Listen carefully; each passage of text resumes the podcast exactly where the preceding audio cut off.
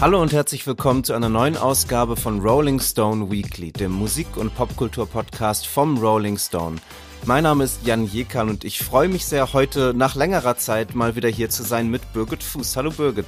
Ich freue mich auch. Wie geht's dir, Birgit? Du bist wahrscheinlich gerade äh, eifrig dabei, die Listen für die Jahresendliste zusammenzurechnen, nehme ich an. So schaut's aus. Ähm, unsere ganzen Kritikerlisten sind jetzt schon da und Jetzt muss ich das alles ausrechnen und gucken, wer dann äh, gewinnt. Und deswegen bin ich eigentlich ganz froh, dass ab ähm, Freitag jetzt der Rolling Stone Beach stattfindet, denn dann bin ich mal drei Tage weg und muss nicht über den Computer irgendwelche Zahlen zusammenrechnen.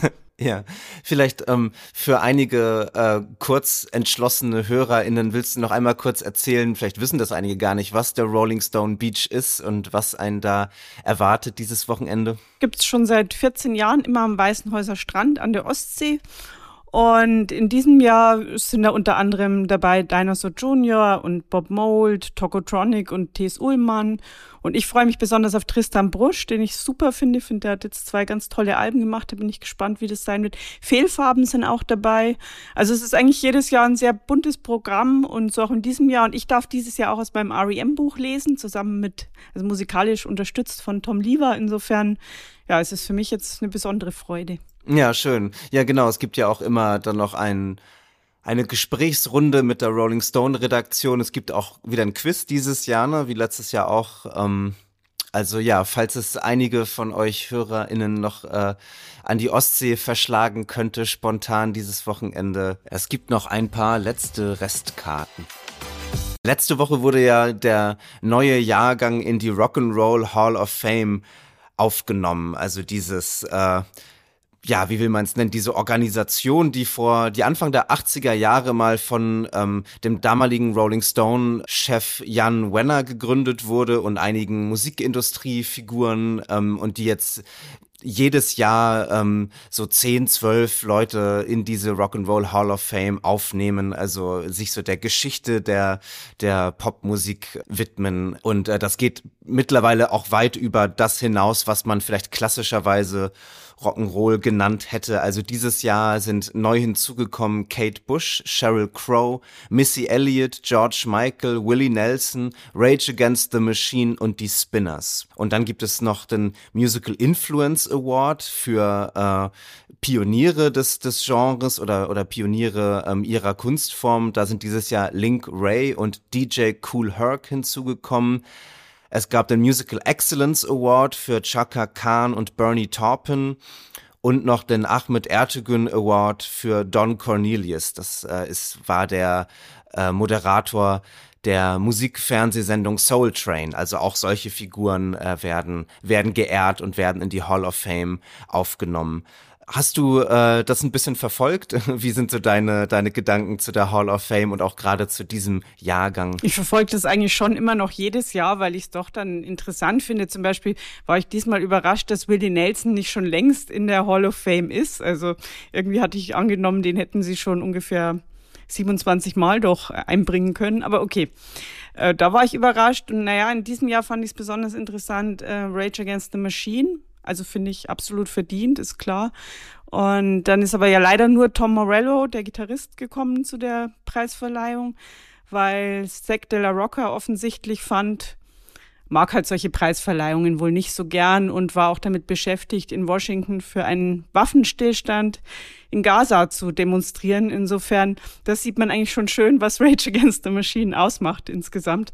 Das ähm, fand ich dieses Mal am interessantesten eigentlich. Ja, stimmt. Das ist nur, nur konsequent, äh, wenn man sich seine Musik vor Augen führt, dass er sich dann von so einer Veranstaltung fernhält, um dann für äh, für äh, die äh, gute Sache oder äh, für seine Überzeugungen einzustehen.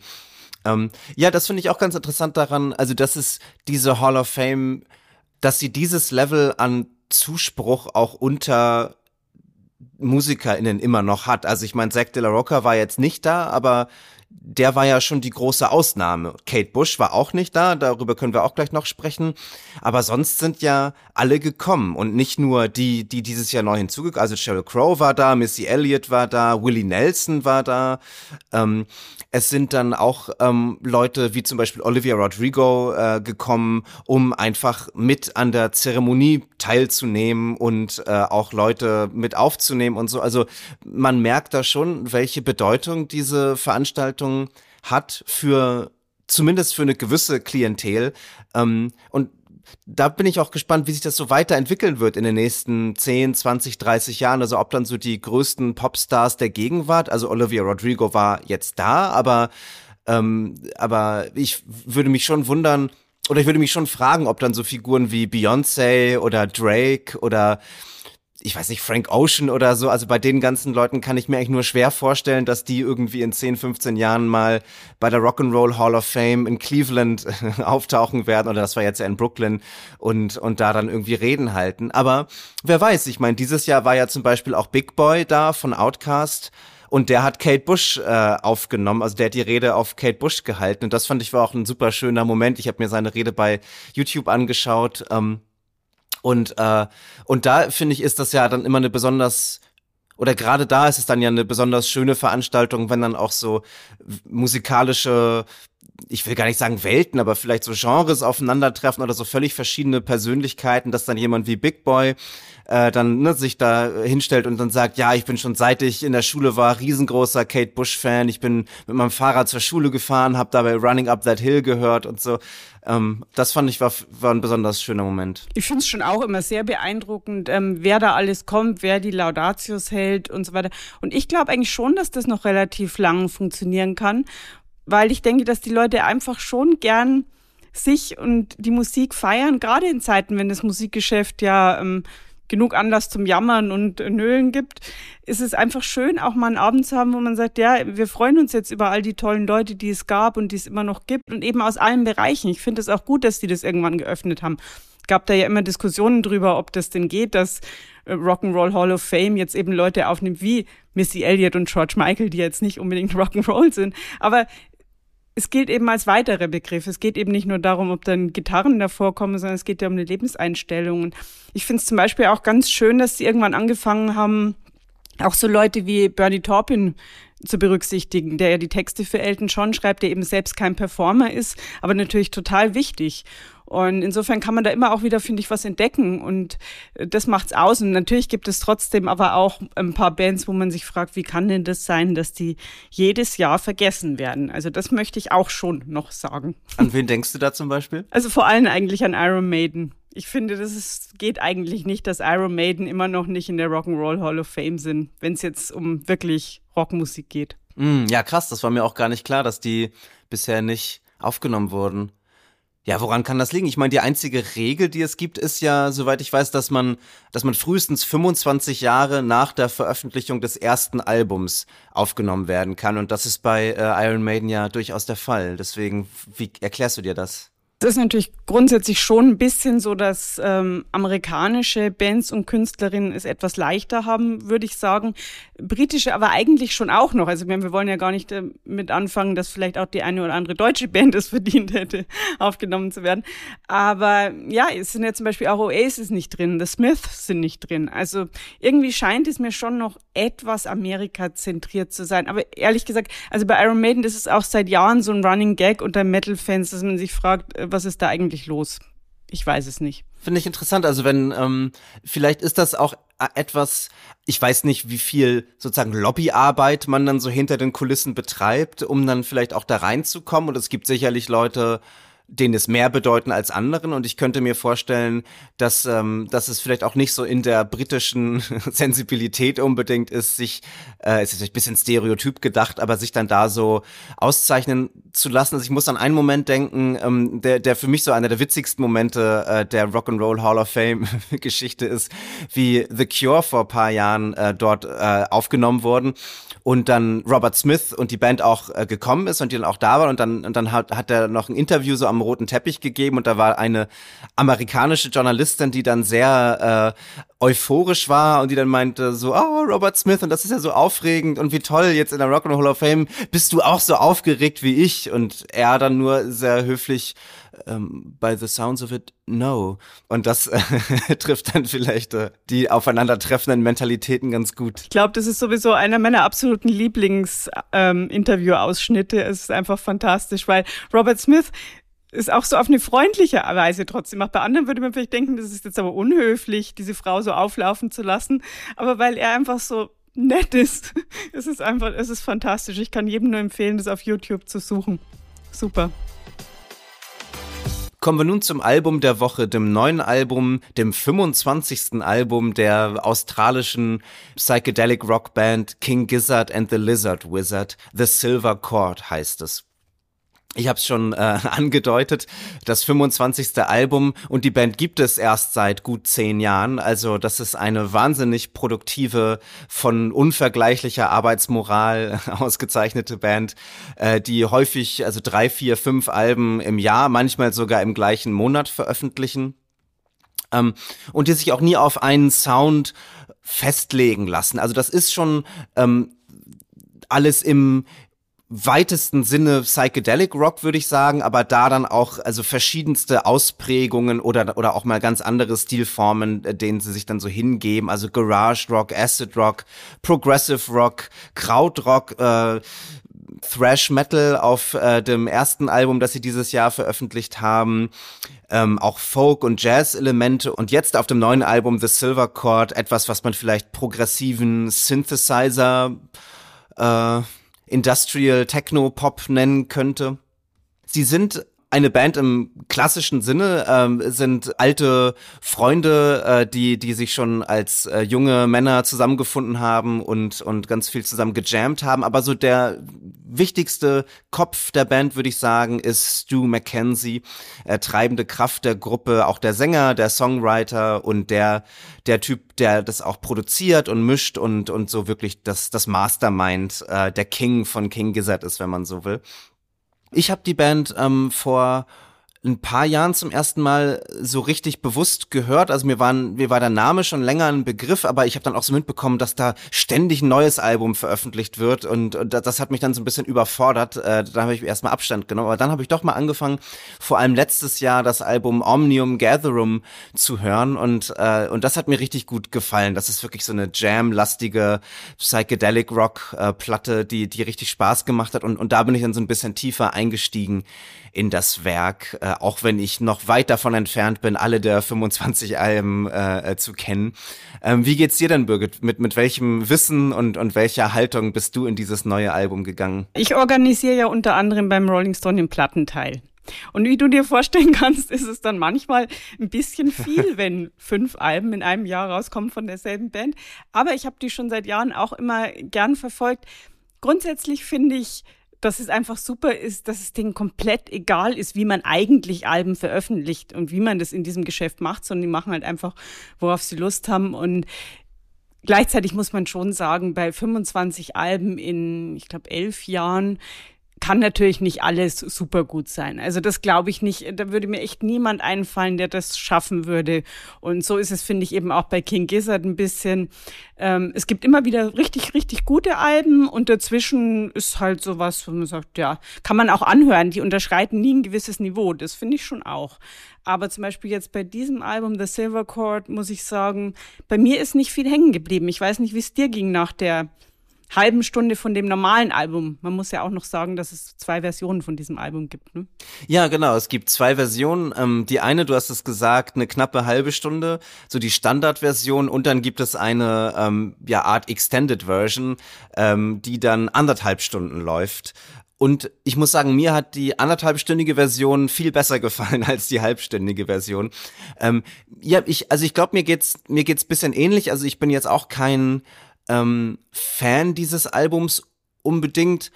Wenngleich es mir super sympathisch ist. Also ich finde, ich finde die sowieso, also ich mag die total, also als als Projekt und als als so Persönlichkeiten und ähm, und da finde ich auch dieses Album, äh, dieses Album mag ich auch. Also ich finde das doch das Albumcover total witzig, wie wie die Band da alle mit irgendwie so äh, äh so, so dunkelroten Sonnenbrillen äh, um, umringt von Synthesizer-Bergen sozusagen da sitzt und, und so ein bisschen spaced out irgendwie äh, äh, auf ihre Gerätschaften schaut. Ähm, also das, das hat auch was sehr äh, Albernes und auch sehr Witziges.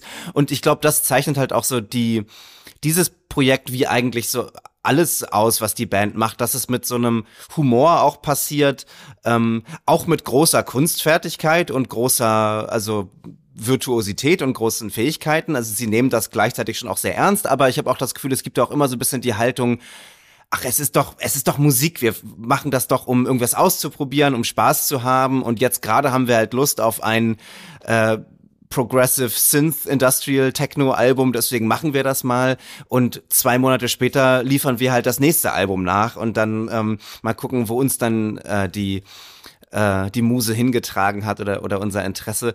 Deswegen geht's mir mit diesem Album auch so wie dir, dass ich da jetzt äh, kein riesiger Fan bin. Es gibt schon ein, zwei Tracks, denen ich einiges abgewinnen konnte. Ich mag das Lied Set zum Beispiel sehr. Auch in der, in der längeren äh, äh Variante. Äh, da finde ich, hat das, also entfaltet es auch wirklich eine schöne, so hypnotische Wirkung oder da kann man sich auch gut vorstellen, dass es, äh, wenn man in irgendeinem dunklen Kellerclub oder so ist und das dann einfach so läuft, dass es so der Stimmung ähm, sehr zuträglich ist. Und also ich glaube, es ist halt auch äh, eine ne Platte, die, die wahrscheinlich in gewissen Kontexten gehört werden will, die nicht unbedingt so dazu da ist, dass man sie ähm, mit großer Aufmerksamkeit sozusagen alleine hört. Das ist eher auch eine, auf, auf eine gewisse Art irgendwie ein Clubalbum, so würde ich sagen, gerade in der Extended Version. Also was ich auch denke, was vielleicht stimmt, ist, dass Stu McKenzie ja selbst gesagt hat, dass sie dieses Album sozusagen aus einer Amateurperspektive aus aufgenommen haben. Also dass sie mit diesen ganzen elektronischen Instrumenten eigentlich nicht sehr viel Erfahrung hatten. Und ich befürchte, das hört man vielleicht deswegen ein bisschen nicht, weil sie das dann nicht ähm, gut beherrschen. Das haben sie sich schon irgendwie gut drauf geschafft. Aber irgendwie haben sie dabei vergessen, richtige Songs zu schreiben. Und ich finde, das ist etwas schade. Also bei mir ist kein richtiger Song hängen geblieben. Und ich finde auch, dass zum Beispiel auch die, die Vocals so ein bisschen untergemischt sind. Also die hätte ich gern auch ein bisschen transparenter wenigstens gehabt, weil ich ähm, gern mehr gewusst hätte, wovon da eigentlich immer die Rede ist. Also ich finde, es ist insgesamt nicht so ein richtig rundes Album geworden. Und ähm, gleichzeitig denke ich, ja, warum nicht? Also ich meine, warum sollen sie sowas nicht machen? Das nächste Album kommt wahrscheinlich eh in drei Monaten raus und dann wird das vielleicht wieder Death Metal sein oder was ganz anderes oder vielleicht auch einfach ein normales Space Rock Album. Also das ist ja das Schöne bei der Band, dass man davon ausgehen kann, dass sie jetzt nicht dabei bleiben werden. Ich finde es auch ganz witzig, das neue Album mit dem ersten Album gegenüberzustellen, das sie früher im Jahr veröffentlicht hatten. Das war ja ein Thrash-Metal-Album äh, mit dem Titel Petro Draconic Apocalypse or Dawn of Eternal Night, an Annihilation of Planet Earth and the Beginning of Merciless Damnation. Äh, und, äh, und sie haben auch selbst gesagt, dass das äh, neue Album The Silver Chord wie so das, das Young zu dem Ying äh, dieses äh, Thrash-Metal-Albums ist.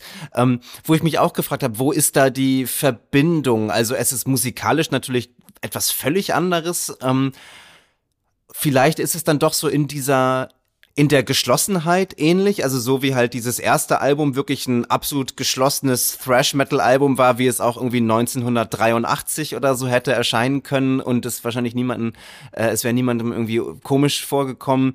So ist dieses neue Album eben auch eins, was in den frühen 80ern hätte erscheinen können und, äh, und, und ganz geschlossen ist in dieser, in diesem Stil. Ähm, es gibt ja auch dann immer so eine gewisse, so einen gewissen thematischen Überbau, der dann die Alben irgendwie auszeichnet. Also so wie es bei Petro Draconic Apocalypse dann auch so, so die Idee irgendwie einer, einer Ökokatastrophe ist oder wie es auch ein Album über ja über Endzeit, über Klimakatastrophen, Endzeitstimmung ist. Ähm, so ist The Silver Chord ja ein Album über, also ich weiß nicht, wie kohärent das dann unbedingt ist in seiner Erzählung, aber sie scheinen sich ja schon immer wieder auf so bestimmte mythische Gottheiten zu beziehen und äh, und deren, deren folkloristische Geschichte so zu erzählen. Also es gibt ja schon dann immer so gewisse thematische Welten, in denen sie sich bewegen und, äh, und, und die dann auch so die Alben prägen, würde ich sagen. Das ist genau das, was ich an der Band eigentlich auch sehr gern mag, ist, dass sie sich schon mit sehr vielen unterschiedlichen Themen beschäftigen und die vielleicht manchmal auch nur andeuten und oft ist es ja auch so, zum Beispiel bei diesem Thrash Metal Album, wenn man den ganzen Titel liest, muss man ja auch ein bisschen lachen, ne, weil es einfach so ein langer Titel ist. Aber es geht im Prinzip darum, ob die Menschheit überhaupt noch eine Zukunft hat. Und das ist ja doch sehr häufig so ein Thema bei ähm, King Gizzard, dass es darum geht, wo, wo gehen wir eigentlich hin? Was machen wir hier eigentlich?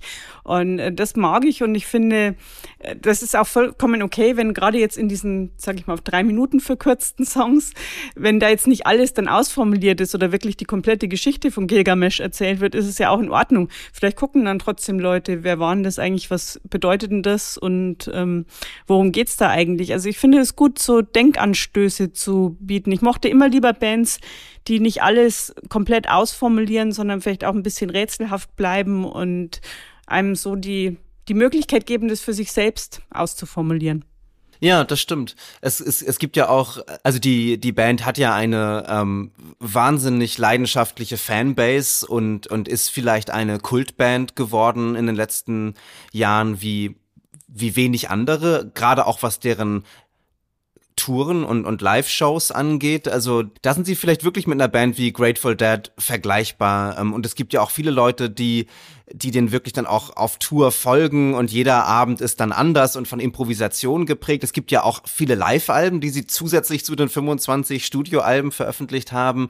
Ähm, also diese, ähm, dieses, dieses Universum, was sie da geschaffen haben, ne, was dann also die Platten äh, umfasst, was so die, die mythischen äh, Dimensionen der Platten umfasst, aber eben auch deren Live-Kultur und deren äh, Fanbase und so weiter. Also das, das ist schon etwas sehr, sehr Besonderes, finde ich. Vor allem ähm, heutzutage gibt es das halt gar nicht mehr so oft. Und ich habe mir auch schon vorgenommen, die vielleicht im Mai nächsten Jahres anzugucken. Da spielen sie ein Konzert im Hamburger Stadtpark. Und das heißt irgendwie, glaube ich, schon sowas wie drei Stunden Marathon. Also kann man davon ausgehen, dass sie mindestens drei Stunden spielen mhm. werden.